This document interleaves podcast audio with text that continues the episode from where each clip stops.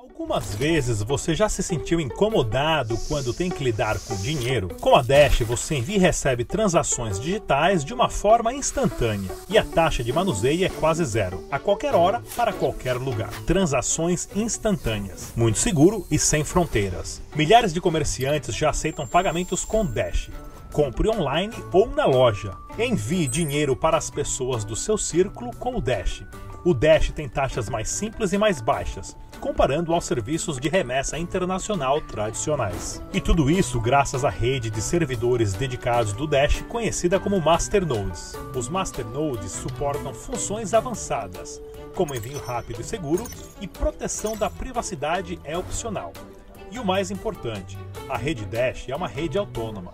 Os Masternodes votam em projetos da comunidade e esses projetos garantem que a rede Dash continue evoluindo seu ecossistema distribuído globalmente. Basta baixar a sua carteira digital gratuita no site dash.org e você pode enviar e receber transações em minutos. Dash é dinheiro digital. Olá a todos, eu sou Rodrigo Digital e bem-vindos ao Debate Descentralizado. Essa é uma iniciativa do canal Dash Dinheiro Digital, juntamente com o Rossello Lopes, o fundador da antiga CoinBR, agora Stratum, e também da plataforma Stratum Blue. O objetivo principal desse programa é trazer as principais personalidades de criptomoedas do Brasil e do mundo para uma conversa amigável sobre essa revolução que está acontecendo agora. Deixe também nos comentários qual tipo de tema você gostaria de estar assistindo aqui no Debate Descentralizado e não se esqueça de curtir e compartilhar nossos vídeos. Mais uma vez, bem-vindo ao Debate Descentralizado. Mais uma vez no debate descentralizado de hoje, na nossa tela de seis cabeças, nós temos aqui sempre os maiores nomes relacionados a criptomoedas do Brasil. Hoje, participando do debate, nós temos o Isaac Costa, ele que é engenheiro, uh, formado em engenheiro da computação pelo Instituto Tecnológico da Aeronáutica.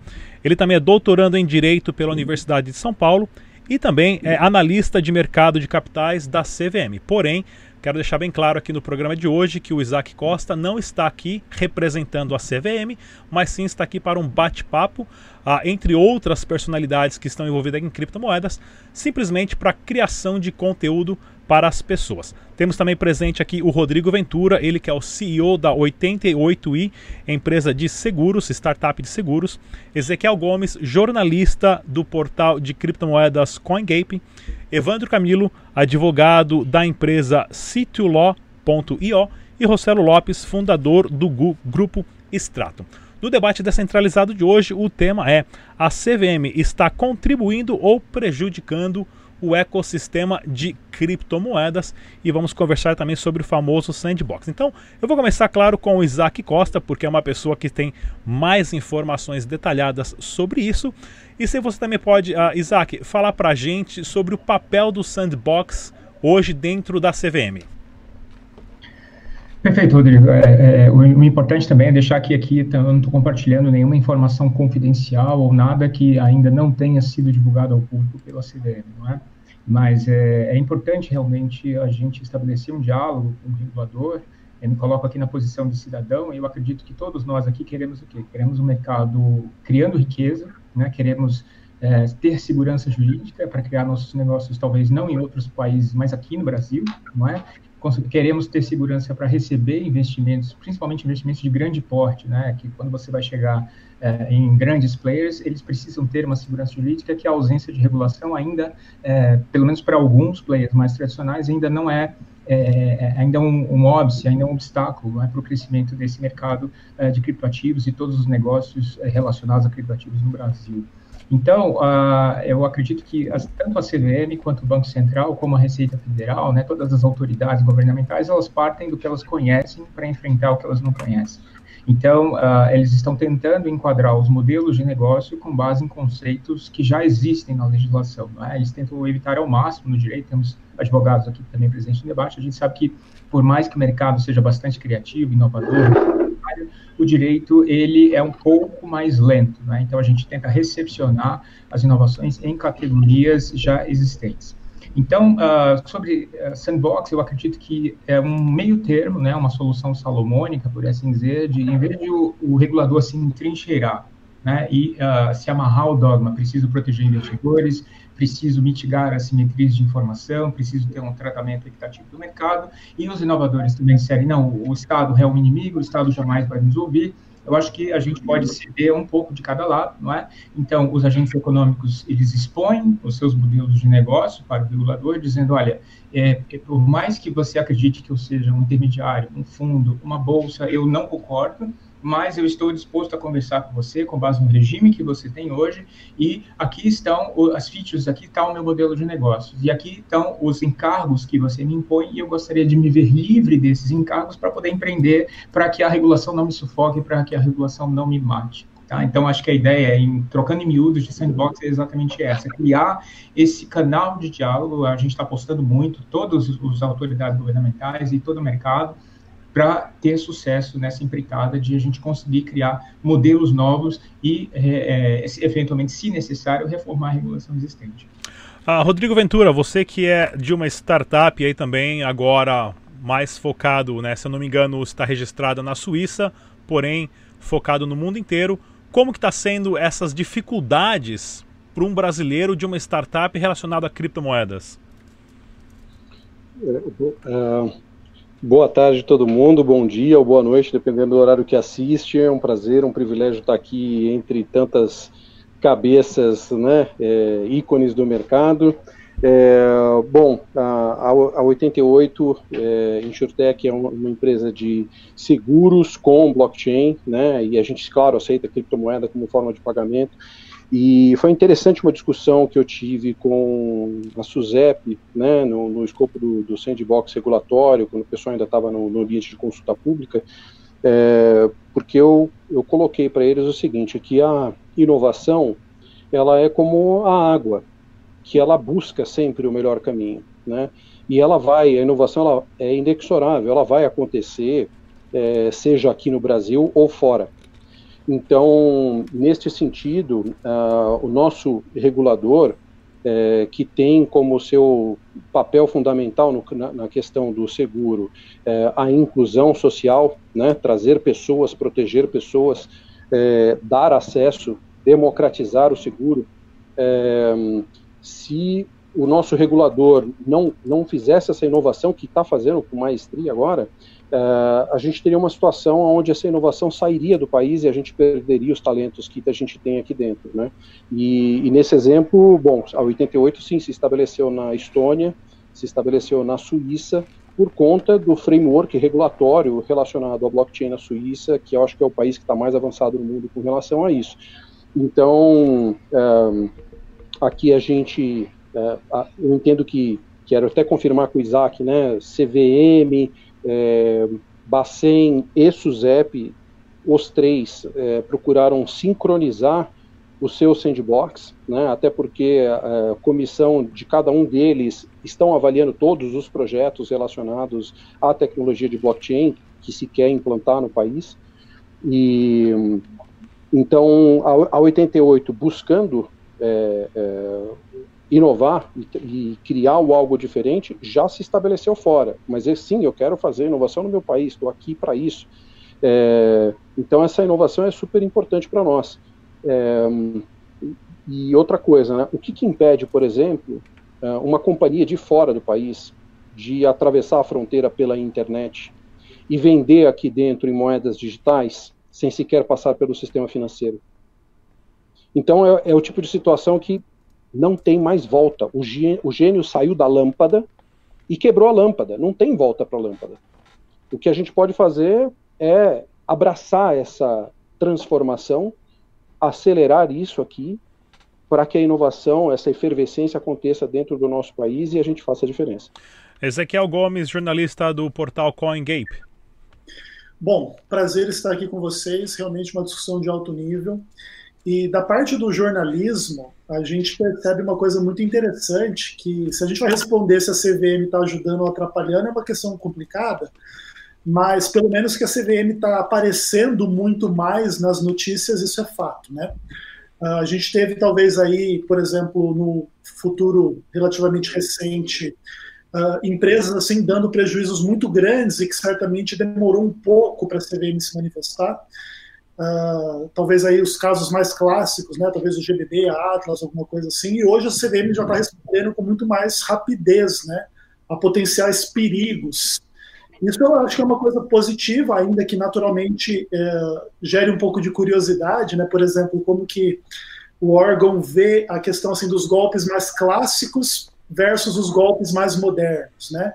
Às vezes você, assim como você tem dificuldade de uh, colocar modelos de negócio disruptivos nas categorias atuais, os golpes também acabam entrando nessa coisa, né? Vezes não é uma pirâmide financeira clássica, mas atua como se fosse ou com algumas características diferentes. Eu acho que nesse sentido a CVM está aparecendo, está funcionando, está tá interessante de ver uma resposta mais rápida. E, naturalmente, tem que tomar cuidado também para que não sufoque a real inovação, vamos pensar assim. E acho que, por enquanto, a gente vê um, um desenvolvimento positivo do papel da CVM no mercado. Evandro Camilo, advogado da CityLaw.io. Microfone.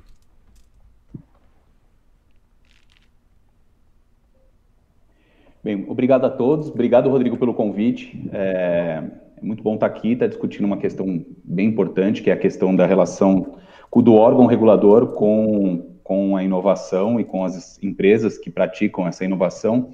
É, eu vejo essa, essa relação entre, entre esses dois agentes, eu vejo como uma relação muito sadia é, e que vem crescendo, vem ganhando maturidade, quando eu estou falando em termos de, de inovação, vem ganhando maturidade. Se a gente for pensar em termos de sandbox regulatório, por exemplo, é, teve início por volta de 2016 lá pelo FCA, que é o órgão regulador da, do Reino Unido, que é, de uma forma para se compreender que essa que, que, a inovação não seja prejudicada por uma regulação que seja engessada, é, criou aí uma possibilidade de flexibilidade regulatória e, se, e que seja possível é, abarcar essas novas técnicas, essas novas tecnologias é, para poder é, fomentar é, o mercado de inovação, tudo isso.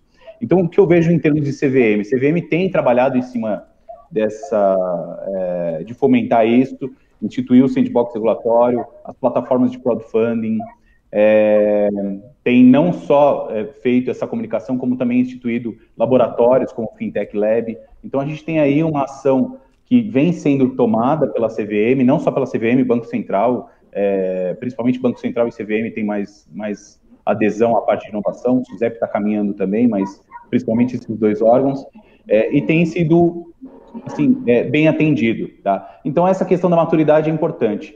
Eventualmente, no passado, houve uma demora para se compreender é, que existiam contratos de oferta pública sendo oferecidos no mercado, isso é inegável, aconteceu essa demora mesmo, mas hoje a gente olha uma ação muito mais, é, muito mais presente tanto do Banco Central quanto da CVM. Primeiro porque é a compreensão da tecnologia, é a compreensão de um novo mercado e que isso não pode ser feito de qualquer jeito, porque se a CVM também tivesse atuado muito, muito rápido, ela poderia ter é, destruído um mercado que provavelmente não seja, não seria irregular. No fim, se mostrou irregular é, e a CVM atuou e agora ela tem atuado mais próximo. Então, a minha visão hoje é uma visão de crescimento, uma visão de crescimento não só de um sandbox local, como também um sandbox global é, em que está sendo discutido também, mas a gente pode abordar mais para frente essa questão. Uh, Rossello Lopes, fundador do grupo Stratum.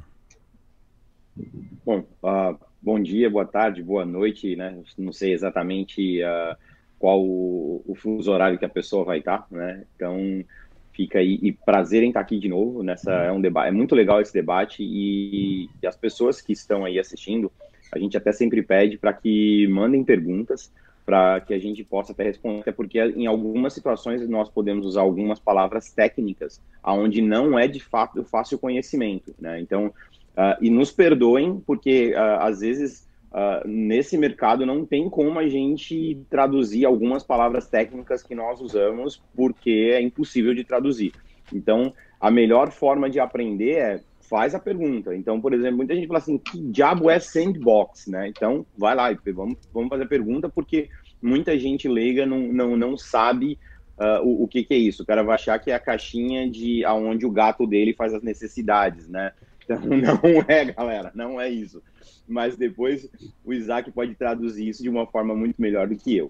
Mas é, é muito bom estar aqui, é legal a gente participar desse debate ainda mais no meu caso, que eu já tive, eu já tive um, um embate com, com a CVM, onde a gente tratou uh, isso, a gente entendeu que tinha um parte, a gente tinha uma culpa lá no, no, no negócio, a falta de, de, explicação do nosso lado gerou a falta de entendimento da CVM e acabou causando uh, é, é, o, o, que houve. Então, a partir do momento que uh, o regulador ele não entende porque tu não explicou, o regulador ele vai fazer o quê? Eu tenho que proteger os meus, eu tenho que proteger o mercado. RIPA protege, agora cabe a gente ir lá explicar. Né? Então, às vezes, uh, tem justamente essas questões. Então, em momento, o momento correto, a melhor maneira de, de realmente lidar com isso é justamente isso, é como é que eu entendo as regras e como é que eu explico melhor para quem ditou as regras, porque se não explicou, não adianta nada. O cara vai chegar, ele tem o poder da caneta, então não tem jeito. Então, é, infelizmente, é assim que é e não é só aqui no Brasil. Em Hong Kong, a gente teve que, a gente está passando há mais de oito meses por uma auditoria gigantesca para se conformizar com o que tem lá. E é uma, a gente tem que fazer. E uma coisa muito interessante que as pessoas entendam. Primeiro vem a disrupção, né, que foi aquilo que o Rodrigo falou uh, não é, é, como uma água corrente, vai procurar sempre o melhor caminho. Então a tecnologia, as soluções, ela sempre vai vir primeiro, ela sempre vai ser, vai estar no mercado antes de ter uma regulação. O que vai acontecer, como a gente sabe, o Estado ou o órgão regulador, ele é lento, por conta que é assim, ele tem que tomar uma série de cuidados, uma série de coisas, e aí sim, depois é que vem. Algumas coisas que eu não gosto muito, que aconteceu, por exemplo, com o Facebook foi a canetada diretamente. Não houve uma, vem cá, vamos entender e, e, e, vai. Então, às vezes, eu acho que precisaria, é claro, ter uma velocidade. Por isso que eu gosto do modelo de sandbox. Porque aí no modelo de sandbox você tem velocidade. Mas às vezes eu acho que mesmo no modelo de sandbox, aí vem um lado lá, não está tão explicado para quem é, como é que entra, como é que eu faço. Então, realmente, eu acho que às vezes falta um pouco mais o próprio Estado ou esses departamentos, esses órgãos reguladores, de repente ter um grupo focado só naquilo. Eu entendo que cada país é, tem as suas dificuldades, mas eu dou o exemplo de Hong Kong, que agora existe um time única e exclusivamente para a área de criptoativos. E, é, e, são caras que vieram de, desse mercado e não vão tentar conformizar uma lei existente. Os caras estão criando algo para aquilo. Então eu acho que às vezes no, no Brasil pode estar tá faltando alguma coisa assim. É claro, eu sou brasileiro, eu quero uh, fazer com que o meu país cresça, sem dúvida nenhuma. Eu quero empreender no Brasil.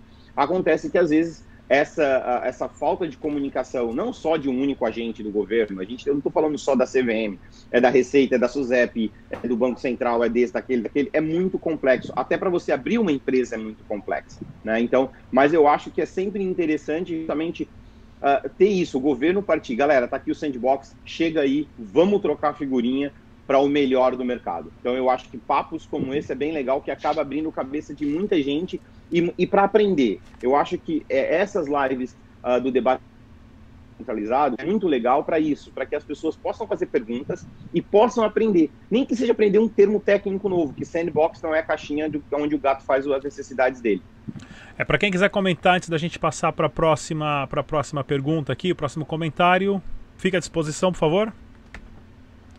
Eu só queria talvez endereçar rapidamente. Cada, acho que cada um acabou, de vocês acabou uh, colocando alguma alguma provocação, alguma curiosidade, né? E eu só queria ressaltar, em primeiro lugar, né, o direito, quando a gente pensa é, em Estado, em direito, a gente sempre pensa num Estado autoritário é, com imperatividade e agindo de forma unilateral, porque tradicionalmente, desde a, a, consolidação do Estado, pelo menos o Estado moderno, tal qual a gente conhece, sempre tem sido assim, né? mas no, em momentos mais recentes, sobretudo a partir dos anos 80, sobretudo com a privatização de serviços públicos, nós eh, entramos num novo paradigma, que é um paradigma de um Estado um pouco mais consensual. Nesse ponto, é, Rossello, eu acredito que a sua consideração sobre a, a, é, você falou Facebook, mas imagino que talvez tenha sido a, a questão do WhatsApp Pay, né?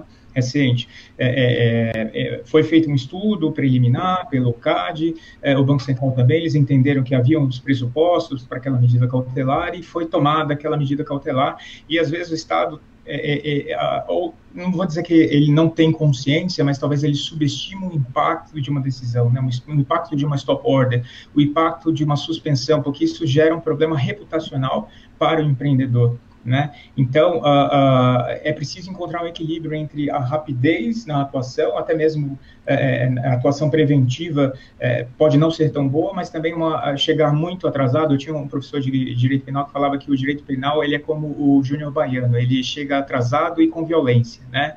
Então, é, é, a gente tem que fugir desse paradigma. E só para fechar, é, é, o, o, o, Ezequiel mencionou que a CVM tem aparecido cada vez mais, tanto o SUSEP como o Banco Central, eu acho que tem aparecido nessa discussão do sandbox relatório, o mais legal é que, é, é sobretudo, a, é, o Estado não aparece mais tanto punindo, né? mas sim tentando entender, tentando compreender e tentando fomentar. Não estou querendo dizer que, que, o Estado é bonzinho, que o passado tem que ser esquecido, mas que é, é eu acredito que o movimento, a, da, do modo como o Rosela falou, olha, eu não vou dizer aqui que imposto é roubo, não que você tenha falado isso, mas nos comentários do debate digital, né, o, o Rodrigo, aparece muito, ah, imposto é roubo, sonegar legítima É o que mais tem eu já estou fazendo até um bingo aqui, né? E é, é, não, não, é, vamos assim, desrespeitando essas opiniões, mas é uma visão, né? Mas a gente tem que se pautar pela realidade. O Estado está presente e o Estado tem o poder da caneta. Então, esse poder ele pode ser utilizado para te matar, para te sufocar, ou você pode tentar fazer com que esse poder seja um aliado. Então, eu acho que esse é o grande mote aqui dessa, dessa nossa conversa hoje. Muito legal, pessoal. Lembrando Deixa também. Deixa eu só que... complementar uma coisa. Vai lá, Rossello. Uma coisa que o Isaac falou que é, é, é bem importante. Eu sou, um, um, eu sou libertário desde que eu nasci, né? Mas eu tenho uma, uma coisa que eu sempre falo, como é impressionante as pessoas que dizem isso, né? Às vezes falam, e, e eu sou um deles, mas eu sei como agir dessa forma, porque eu, eu sempre procuro agir da forma que eu penso. É engraçado que a gente vê muita gente falando, ah, imposto é roubo, Estado isso, Estado é aquilo, Estado é aquilo, Estado é aquilo outro. Qualquer problema que ele tenha na vida pessoal dele, ele sai correndo para o Estado. É impressionante. Amigão, a partir do momento que está criticando o Estado, você também tem que pensar o seguinte: eu tenho que deixar o Estado longe quando eu tenho que resolver um conflito. Se eu tenho um conflito dentro do meu condomínio, eu vou tentar resolver dentro do meu condomínio. Eu não vou envolver a justiça, não vou envolver isso, eu não vou envolver aquilo. Por quê? Porque, na minha concepção, eu só tenho que ir ao Estado quando realmente se faça muita necessidade. Até porque é o seguinte, amizade, o Estado não tem muita gente para trabalhar lá. Então, a partir do momento que você está levando qualquer picuinha para o Estado resolver, então, você não pode ficar ah, ao mesmo tempo criticando esse Estado que, quando numa qualquer coisa, você sai correndo para o Estado. Então, eu sou muito desse tipo mesmo. Eu, prefiro, eu não quero usar o Estado, eu quero usar o Estado em último dos últimos dos últimos recursos. Eu tenho que tirar um passaporte? Beleza, então eu vou lá no Estado tirar meu passaporte. Eu preciso de alguma coisa que não tem jeito? Então eu vou lá no Estado. Do contrário, eu vou resolver as minhas coisas diretamente. Se eu não concordo com, com uma empresa porque eu li o contrato, os termos e condições, e, e agora não é aquilo, bom, paciência. Eu concordei com aquele contrato, então eu vou arcar com a consequência. Então fica a, a dica. Galera, a partir do momento que tu critica o Estado que tu não quer isso, que aquilo outro, ou tu tenta fazer um jeito do Estado mudar, ou simplesmente entende que o Estado está lá para fazer aquilo. Tá, para os nossos amigos aí que acham o que quer saber o que se imposto é roubo ou não, eu vou deixar o link aqui na descrição de uma entrevista que eu fiz com o Isaac Costa algumas semanas atrás, onde eu perguntei a mesma coisa para ele e deu uma resposta excelente.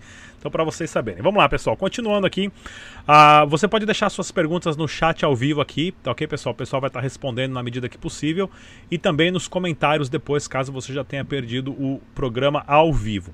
Não perca também o nosso documentário, onde a gente foi para a Suíça. Aí eu fiz várias entrevistas lá com as pessoas, inclusive com a, o pessoal da FIMA, do Crypto Valley, relacionado o qual a, as duas realidades, comparando um pouco o Brasil com, com Suíça, aonde o órgão regulador lá a, tem uma posição muito diferente da do Brasil também. Vou deixar o link na descrição desse vídeo para vocês estarem acompanhando Suíça e a revolução das criptomoedas. Nossa próxima pergunta aqui que eu tenho elaborado, principalmente na área de criptomoedas, onde não existem mais as fronteiras, né? Nós não nas fronteiras que já eram imaginárias, porém a tecnologia blockchain é por natureza cross-border. Como trabalhar essa questão no modelo sandbox é, nesse caso exibido pela CVM. Vou começar de novo com Isaac Costa, por favor. Microfone. Bem, é um ponto interessante até que dialoga com o que o Rodrigo falou, não é? Olha, eu posso hoje colocar um projeto no site e acessar o público brasileiro, não é? Então, qual é, qual tem sido a interpretação tradicional né, da CVM nesse sentido? Se você está oferecendo um produto ou um serviço que pode ser considerado dentro da jurisdição da CVM, é? Quando você olha a essência desse produto, uh, independente de qual jurisdição na qual uh, você esteja oferecendo aquilo, mas se ele é considerado, por exemplo, um valor mobiliário, não é? Então, uh, você, para poder distribuir esse valor mobiliário aqui, para poder fazer essa oferta, uh, por exemplo, você ofertar cotas de um fundo de investimento estrangeiro, por exemplo, você necessariamente teria que ser um integrante do sistema de distribuição, tal como previsto na Lei 6385. Então, esse tem sido o entendimento. Até mesmo a, a stop order dessa semana, da segunda-feira, foi exatamente nesse sentido. Né? A, a Exchange ela oferecia um contrato derivativo, derivativos são valores mobiliários pela forma, forma, de acordo com o artigo 2 da Lei 6385, logo, para poder oferecer a derivativos no Brasil e negociar derivativos no Brasil, você precisa fazer parte desse ecossistema delineado pela Lei 6385.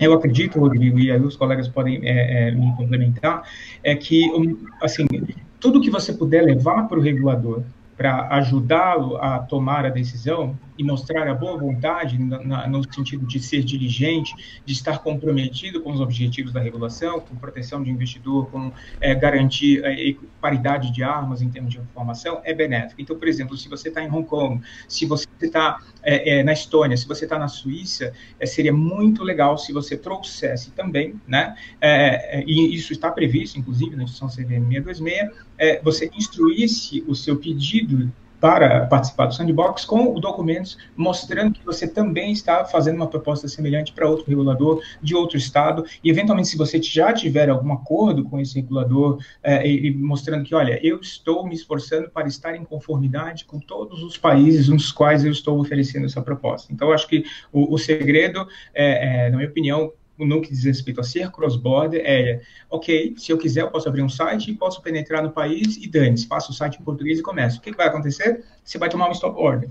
Qual que é o impacto disso? Vão tirar o seu site do ar? Não, não vão tirar o seu site do ar. É, você vai perder dinheiro? Talvez tem gente que nem sabe que a CBM existe, nem sabe que existe uma lista de é, empresas que tomaram stop order. Então, talvez essa stop order seja inócua para alcançar esse público. Porém, é, é, o fato de você estar lá já gera, um, vamos dizer assim, uma predisposição negativa né, por parte do Estado para quando você quiser regularizar a sua situação e também para aquelas pessoas que eventualmente vão fazer a diligência e vão ver quem é a empresa A, B ou C. Puxa, eu tomou uma stop order da CVM. Para fins de você receber investimento ou para fins de você capturar uh, investidores, pode ser prejudicial. Tá? Então, resumindo, tenta mostrar que você está compliant com as outras jurisdições, se você está oferecendo um produto lá fora, e aqui eu acho que isso vai ser um ponto positivo. Uh, Rodrigo Ventura, da 88i. É, é, essa questão do stop order, por exemplo, é, eu quis dizer, é, é, não do, dos empreendedores brasileiros e ou empresas brasileiras, eu quis dizer uma empresa chinesa, por exemplo. Vamos dar o nome de Alibaba, tá bom? Aí, de repente, eu resolvi que eu vou vender pela internet né? Quase não tem ninguém que compra do Alibaba, não é mesmo? Aí, é, essas pessoas que eventualmente compram do Alibaba, se uma mercadoria chegar aqui quebrada, por exemplo, é, você acha que eles vão trocar a mercadoria para você? Pergunta. Não, né? Você acha que não? É, eu tenho certeza que sim. Sabe por quê? Por causa daquelas cinco estrelinhas do ah, Uber. Aquelas estrelinhas de reputação é isso que faz outras pessoas continuarem comprando ou não daquele determinado fornecedor na internet. E a prova de reputação é N vezes muito mais forte do que qualquer enforcement, que qualquer regulador vai conseguir fazer.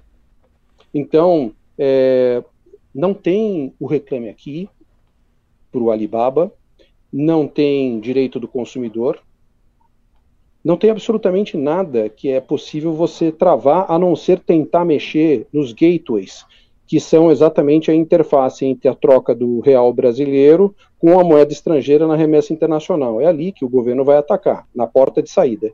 Mas se você está fazendo isso com moeda digital, perdeu o Playboy. Não tem como. Simplesmente você não, não consegue, é impossível entre outras coisas, o que eu quero dizer é que, assim, se uh, é, é, essas empresas E, e para dar o um exemplo de seguro, tá bom? É, que é a minha praia aqui. Se uma, se uma empresa chamada Facebook resolver vender seguros pela internet, através do Libra, você acha que tem algum órgão regulador que vai conseguir impedi-lo? Ou vai ter alguma seguradora, ou o que você quer, quiser imaginar, é impossível. Aliás, é o seguinte, para o cliente na ponta, ele até acha muito mais legal, mais cool, do que o nome do seguradora tradicional ou banco tradicional, que é muito pouco transparente, desde sempre, né?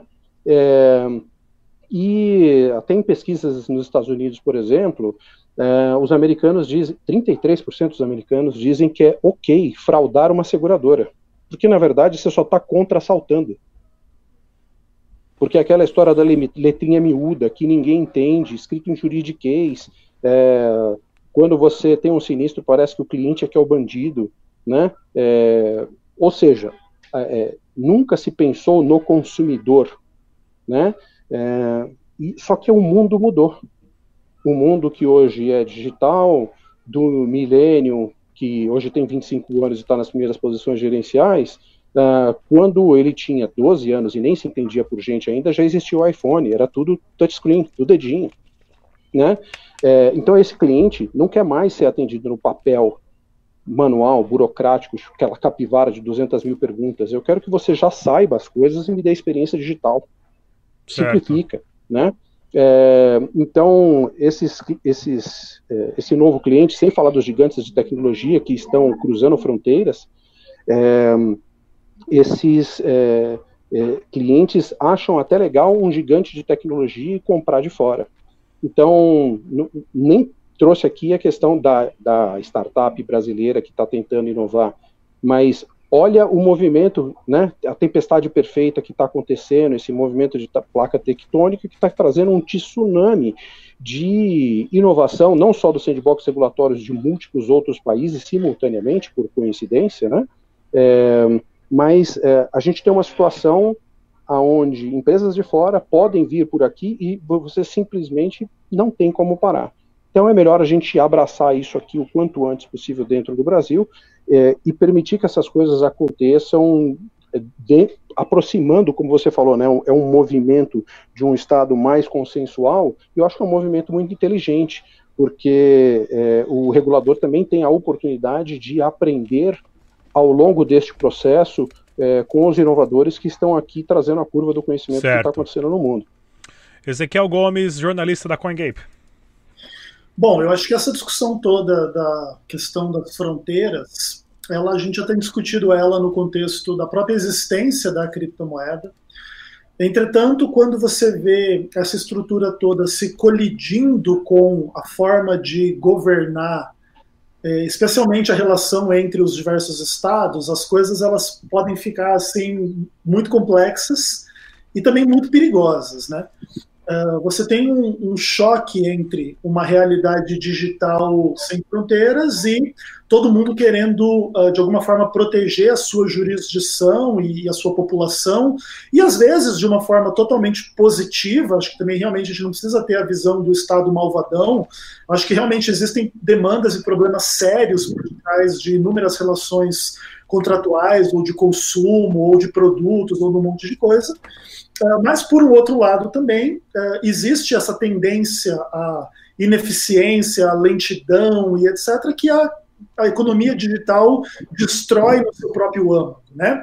O sandbox é uma ótima resposta e o sandbox global ele também evoca um pouco a ideia de governança global. Né? Que também é uma discussão que acredito que está sendo muito forte uh, no contexto do Covid. A gente está todo mundo percebendo que a gente está bem mais conectado do que até mesmo a gente gostaria. Então, o que acontece na China, ou na Europa, ou nos Estados Unidos, ou em algum outro lugar, afeta diretamente os empregos, a renda, a vida, o dia a dia. Então, assim, a gente, a gente precisa aprender a cooperar e de uma forma descentralizada. Então, talvez nesse caso, a toda a mentalidade de criptomoedas sem fronteira, ela também vai conduzir a um sandbox sem fronteira ou a uma constituição sem fronteira, uh, cumprindo um pouco de uma ideia também um pouco globalista, apocalíptica que alguns entendem, né? Ou, enfim, pelo menos criando uma certa contrapartida de uma narrativa desse tipo. E a gente só precisa ver como que essas coisas vão amadurecer e ser experimentadas na prática, na interação entre as diversas jurisdições. Rossello Lopes, fundador do grupo Stratum. Bom, cara, você sabe que é, é, é, é sempre, hum, para mim, é, é, sempre eu vejo essas questões do modelo de sandbox, aproveitar o que o até o que o Rodrigo falou, né? Uh, a gente antigamente estava uh, sempre preocupado que as coisas aconteciam sempre local. Agora a gente tem empresas de fora vindo para cá. Tanto que eu vou até deixar uma pergunta já até para o Isaac aqui na minha fala. Né? Então a empresa ela está lá fora, ela nem tem ao menos uh, escritório no Brasil. Né? E agora ela está coletando esse cara aqui no Brasil. E aí digamos que ela nem ao menos está fazendo qualquer tipo de propaganda ou qualquer coisa do gênero. Né? Então vamos imaginar numa situação do caso do WhatsApp. Vamos imaginar, não falou absolutamente nada, de repente, puf, apareceu lá no WhatsApp aquela disponibilidade que estava ali. Como é que começa a controlar isso? Como é que, como é que a empresa internacional participa do sandbox? Essa, essa é a pergunta para o Isaac. Como é que a empresa internacional participaria do sandbox? E a gente sabe que, o, que nenhum país no mundo está preparado para derrubar a fronteira. Nenhum país, ele pode ser o mais cool possível do planeta, ele não está preparado para essa nova quebra de fronteira ou quebra de paradigma. Como o Rodrigo falou, se de repente amanhã o Facebook lá de Liechtenstein decide vender seguros, porque ele fez uma parceria com uma empresa seguradora de lá e ele consegue, via criptomoeda, atender o mundo inteiro com um novo produto dele. A você vai falar assim: aqui no meu terreiro não, amizade. E aí, como é que, como é que passa por cima disso? Mas aí a empresa está falando, mas eu não estou oferecendo aí o brasileiro que veio até aqui contratar, né? E aí, como é que passa por cima de tudo isso? Todos esses desafios não adianta. Se a gente não entrar, não for de mãos juntas, né? Talvez uh, escritórios de, de, de, advocacia poder estar tá trabalhando junto para tentar ter o, o, melhor possível e ter um, um governo de cabeça aberta. Porque eu, eu já fui algumas vezes para Brasília para conversar com o regulador, que nada contra, né? Mas eu sentei na mesa com um camarada de 80 e poucos anos que ele falava Bitcoin. Pô, não dá, Eu né, lembro cara? desse daí, eu lembro, dá. tá na televisão, tá no YouTube, inclusive, esse dá, vídeo. Né, cara? Pois é, quando eu fui a primeira vez lá, no, lá na, na, na Assembleia, quando, lá na, em, em Brasília, dos, na Assembleia dos Deputados, a primeira vez que eu fui lá em 2015, cara, não, não, sinceramente, não tinha condições de dialogar com aquele pessoal. Mas foi evoluindo, foi evoluindo, e mesmo assim, em 2019, eu fui num evento do Encla, e depois que eu saí do evento do Encla, eu vi pessoas vindo conversar comigo que o cara não tinha a menor ideia do que, que era aquilo que eu estava falando ali. Então, realmente é muito difícil. Então, de novo, sempre o apelo que eu faço para o governo é comece a trazer uma galera mais jovem, mais sangue nos olhos, sabe? Uh, talvez ali sangue novo para o negócio, um cara que estuda e respira sobre aquilo para poder fazer, para poder conversar sobre o assunto.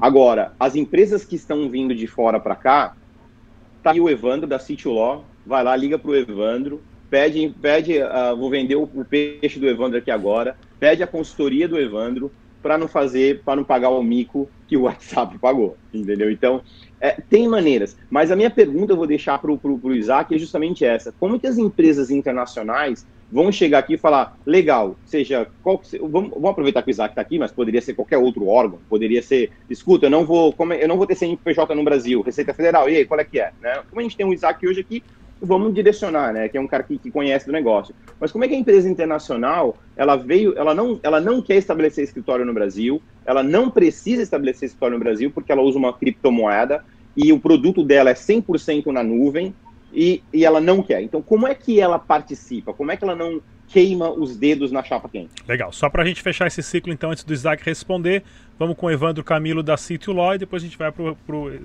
Isaac para ele responder essa pergunta do Rossello. Ok. É, a, a gente citou várias vezes a palavra globalização aqui, né?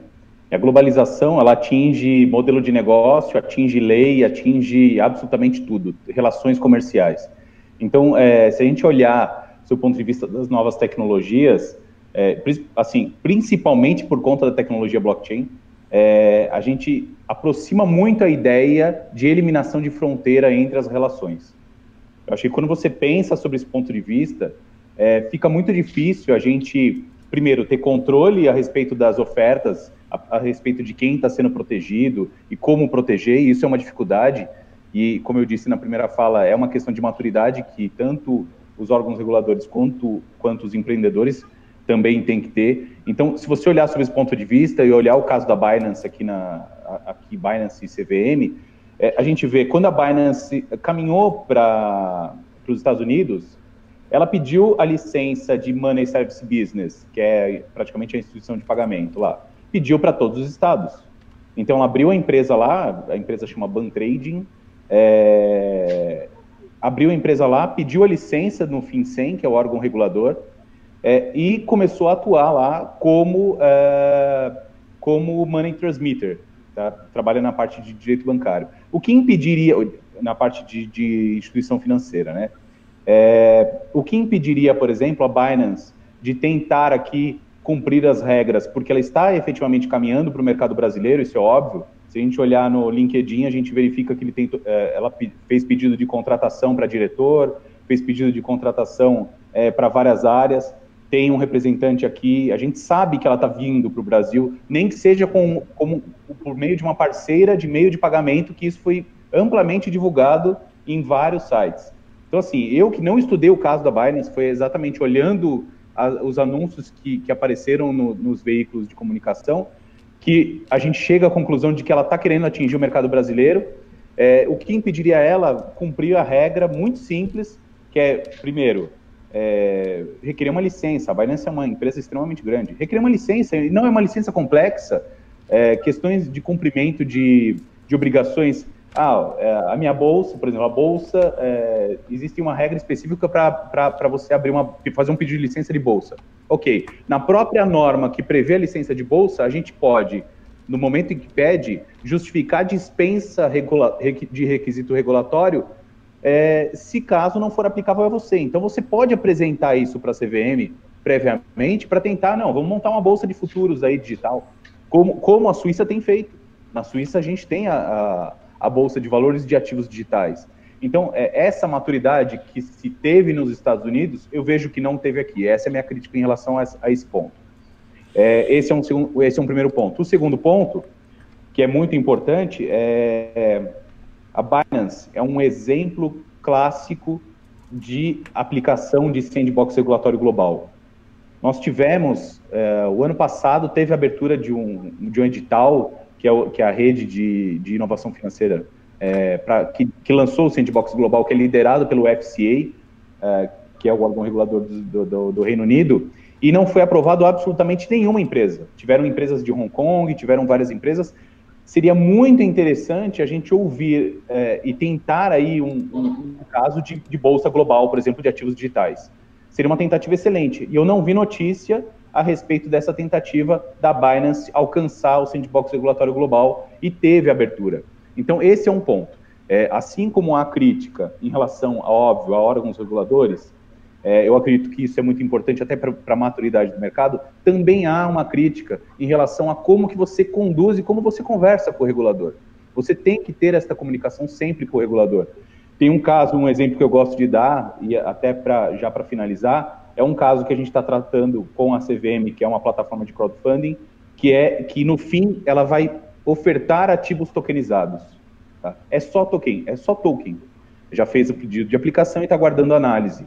Cada token custa 10 reais. Ok? É, e, eventualmente, um mercado secundário, ele vai acontecer de forma privada, mas dentro de um ambiente centralizado, que é uma distributed ledger, da Amazon, que é o QLDB. Essa estrutura deu segura. Tá, a gente demonstrou para a CVM, está demonstrando para a CVM em conversas, fizemos reunião e tudo para poder garantir isso, é, de que não é, um, uma, não é um ambiente totalmente descontrolado, descontrolado não é um ambiente descentralizado, dá para se eventualmente, se precisar, é, fazer o confisco de um determinado ativo, a gente realiza porque existiu lavagem de dinheiro. Então, essa conversa tem que ter desde o começo. Se você objetivar, você está numa área de regulada, que é óbvio que derivativo é regulado na maioria, em todos, todos os lugares, os países, eu compreendo que derivativo é uma é um ativo regulado. Estados Unidos, então dá para dizer que a Binance não tem conhecimento de que é regulado também no Brasil. E se ela caminha para o Brasil com uma bolsa de derivativos, o mínimo de cuidado que ela tem que ter é, se ela quiser atingir mercado brasileiro, é conversar com o órgão regulador. Tá? E isso é muito mais simples do que tomar um stop order. Ah, vamos lá, Isaac Costa, só para responder aquela pergunta do Rossello também, por favor. Perfeito. É, só para complementar, claro. gente, é, em primeiro lugar, quando a gente fala né, especificamente nesse caso da Binance, é, é, é meio que a, a, o regulador, ele, independente de quem é o destinatário da stop order, ele tem uma atuação padrão, uma atuação padronizada para garantir a isonomia no tratamento. Então, se a CVM vê uma reportagem ou recebe uma denúncia, ou então de ofício, algum, no âmbito da fiscalização, a gente detecta é, é, uma determinada oferta pública utilizando a internet, inclusive com valores imobiliários de outras jurisdições, tem um entendimento já consolidado, né, de que é proposta uma stop order e o colegiado da autarquia decide, então, pela edição da deliberação.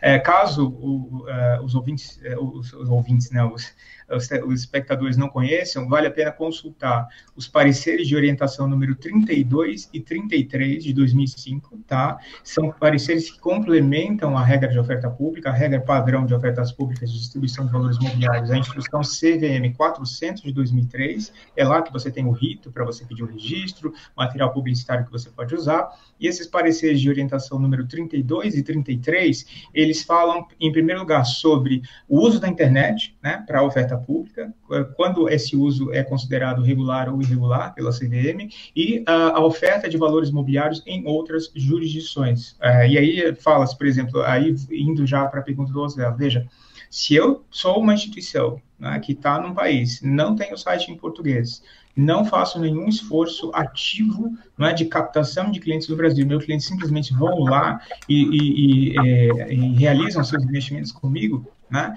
Eu acredito que, com base na leitura do parecer de orientação 33, minha leitura pessoal é que não haveria razão uh, para uma stop order se ficar comprovado né, que você não tem esse esforço ativo de captação no Brasil, sobretudo se você não tem um site em português. Agora, se você monta uh, um site em português, coloca os nomes das pessoas, currículo em português, uh, aceita, são vários indícios, né, aceita, é, é, vamos dizer assim, valores em reais, embora a, a CVM já também recentemente é, julgou um caso dizendo que o, o recebimento de valores em criptoativos também pode ser considerado uh, um, um, investimento né, para fins do, do, do, teste de Howard, do conceito de valor imobiliário, mas o fato é, se você tem é, é, esse, esse, essa carinha, essa carinha prevista no parecer de orientação número 33, então é, pode ser que você leve ou não uma stop order conforme esses indícios. Primeiro ponto é esse, da, da, da sua pergunta, eu acredito, Marcelo. O segundo ponto é, é na proposta original, que levou, no caso específico do sandbox da CVM, no Banco Central nós sabemos que ainda não foi editada a resolução, na CVEP é, eu, eu, não tenho, confesso que eu não tenho acompanhado de perto, tá, o, o Rodrigo, é, é, mas eu sei que está havendo um diálogo entre as pessoas responsáveis. A CVM nomeou semana passada os membros do comitê de sandbox, eu não faço parte desse comitê, né, que vão ser as pessoas com perfil interdisciplinar que vão analisar as propostas, mas é, na proposta original que levou à edição da instrução CVM 626, que é a que regula o sandbox, havia o inciso terceiro no artigo 4 que afastava a propositura de eh, projetos de sandbox de empresas estrangeiras, de pessoas jurídicas estrangeiras. Né?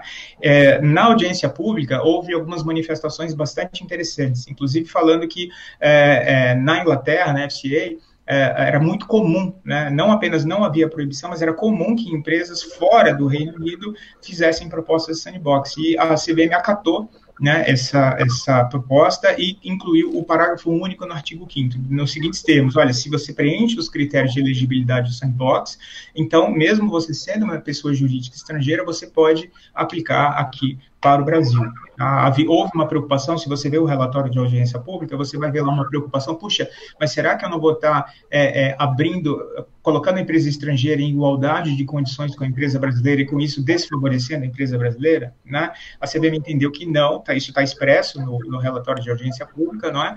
E além disso, ela considerou isso como sendo uma coisa boa, porque eu posso trazer modelos que estão consolidados em outras jurisdições. Suponha, por exemplo, uma exchange como a Binance, que uh, eu suponho, já tenha dialogado, não é, com, com, pelo porte dela, com os reguladores de várias jurisdições, tem um modelo de negócio negócios que não é experimental, que já gera receita, que está comprovadamente gerando riqueza e transformando o mercado, não é?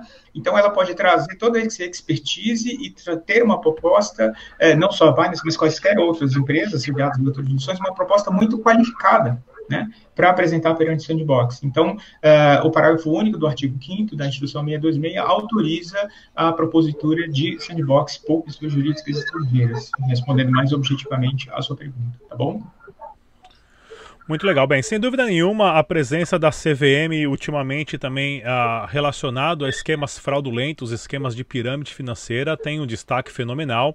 E isso é um ponto positivo que nós temos que observar, uh, principalmente no ano de 2019, 2020, onde nós tivemos uh, uma ascensão muito grande de pirâmides financeiras, que isso não é nenhuma novidade no Brasil, porém é, a partir do momento que elas começam a usar criptomoedas como Bitcoin e outras, esse modelo passa a ser um modelo mais turbinado e dificulta um pouco mais a relação de você desmantelar um sistema como esse. Mas no debate descentralizado de hoje está fantástico. Mais uma vez, pessoal, deixe aqui as suas perguntas nos comentários ou no chat ao vivo e veja o link do nosso documentário sobre uh, o órgão regulador na Suíça e como o modelo é completamente diferente ao qual nós conhecemos no Brasil também na descrição desse vídeo e a outra entrevista com o Isaac Costa também está na descrição desse vídeo.